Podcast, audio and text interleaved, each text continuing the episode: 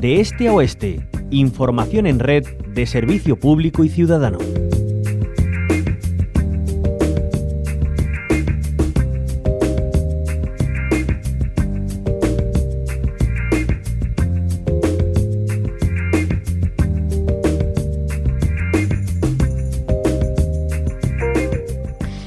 La ONU ve un patrón estructural en la justicia española que desprotege a los menores y discrimina a las mujeres, en especial a quienes denuncian la violencia machista que han sufrido tanto ellas como sus hijos e hijas. Así lo ha advertido la relatora especial de las Naciones Unidas sobre la violencia contra la mujer, Rimal Salem. Este órgano experto e independiente ha recibido desde 2019 gran número de denuncias de madres españolas relacionadas con el tema de las custodias y los sesgos discriminatorios contra las mujeres en el sistema de justicia. De hecho, al menos en tres ocasiones este organismo de Naciones Unidas ha instado a nuestro país a dar explicaciones.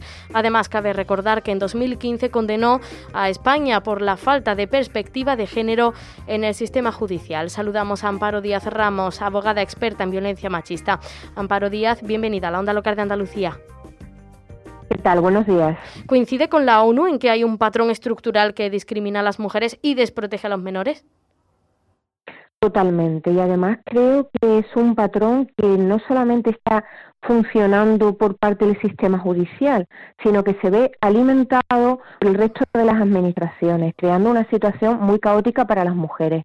Por un lado, se les dice denuncia, denuncia, vas a obtener una protección muy rápida, tú y tus hijos, sin embargo, cuando llegan al sistema judicial se encuentran con numerosas dificultades, incluso muchas veces con profesionales del derecho, que puede ser el juez, pero puede ser también su propia abogada, puede ser un fiscal, puede ser un médico forense, él les dice para qué ha denunciado, por qué ha denunciado. Esto tampoco es tan grave porque solo es violencia psicológica, es decir, que se encuentran en, una situación, por un lado, dirigidas en una dirección y por otro lado en la dirección contraria. Quisiera atender algo que me parece bastante importante, Amparo Díaz, eh, por eh, discernir en qué consiste exactamente síndrome de alienación parental. ¿Qué es exactamente para que lo comprendamos y qué provoca su aplicación en los juzgados?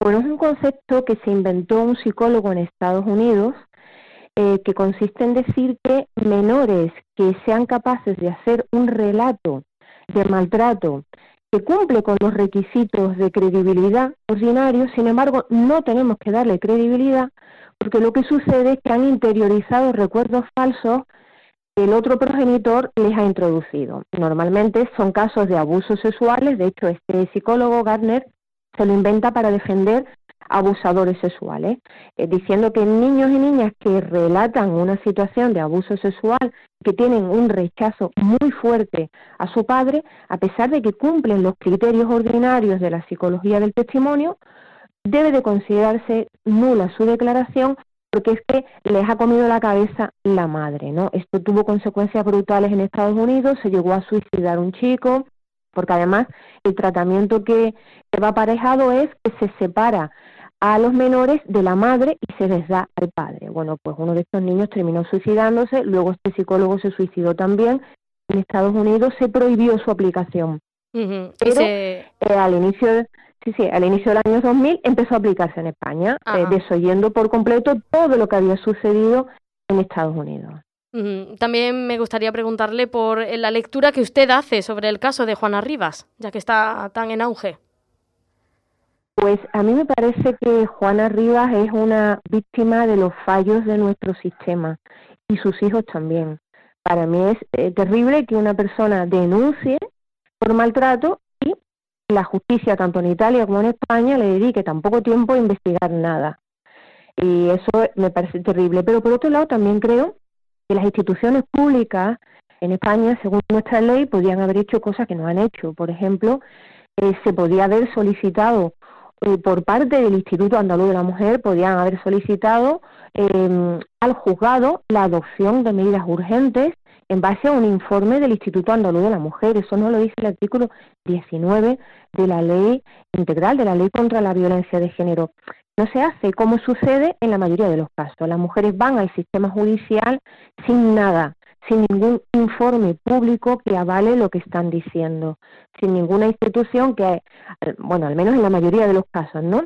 porque hay lugares en España en los que sí se hacen, ¿no? Pero normalmente, y en este caso fue así, solicita una serie de cosas sin tener ninguna institución pública que le haga un informe diciendo hemos atendido a esta señora, hemos detectado esto, se le han hecho estas pruebas, hemos llegado a esta conclusión, recomendamos esto y solicitamos esto del sistema judicial. Entonces yo aquí no solamente veo fallos en el sistema judicial, veo fallos también en el sistema de la administración pública. Y es la unión de ambas cosas lo que está estrangulando a muchísimas mujeres víctimas de violencia de género. Amparo Díaz eh, Ramos, el 2021 está dando ya sus últimos coletazos y tenemos el dato escandaloso. Siempre lo será en realidad, eh, mientras que el contador no se quede en cero. Hay 39 mujeres asesinadas eh, por la violencia machista en nuestro país. La última víctima ha sido en Granada. Le pediría que incida en lo que aún queda por hacer y no solo en cuanto a administraciones públicas, este sistema judicial se refiere, sino también en lo que se refiere a la ciudadanía, nosotros y nosotras mismas.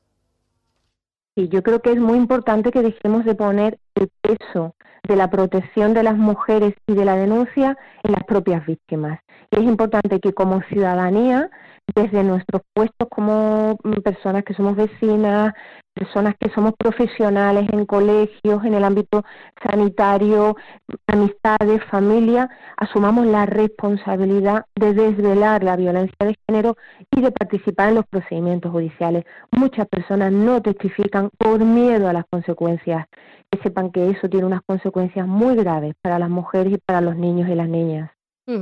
Y en cuanto a los menores, eh, terminaba su declaración con ellos y ellas. Está ahí la Ley Orgánica de Protección Integral de la Infancia y la Adolescencia frente a la violencia, que era aprobada en junio de 2021. Eh, la ONU destaca que es un paso adelante, pero que ha de verse acompañado sobre todo de formación, ¿no? Claro, es que ahora mismo no está garantizado en España que la persona que vaya a decidir tenga la más mínima sensibilidad ni tenga la más mínima formación sobre el apego seguro que necesitan los niños y las niñas, las dinámicas insanas que se desarrollan a veces, las consecuencias del maltrato. Muchas veces se están aplicando pues la presunción de que es un buen padre aunque haya indicios de malos tratos. Y eso no lo tenemos resuelto, sigue sucediendo.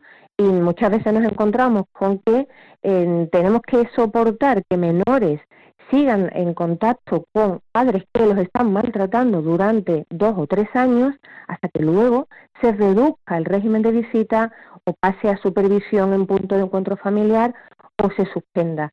Bueno, pues esos años de calvario podrían evitarse y deberían evitarse.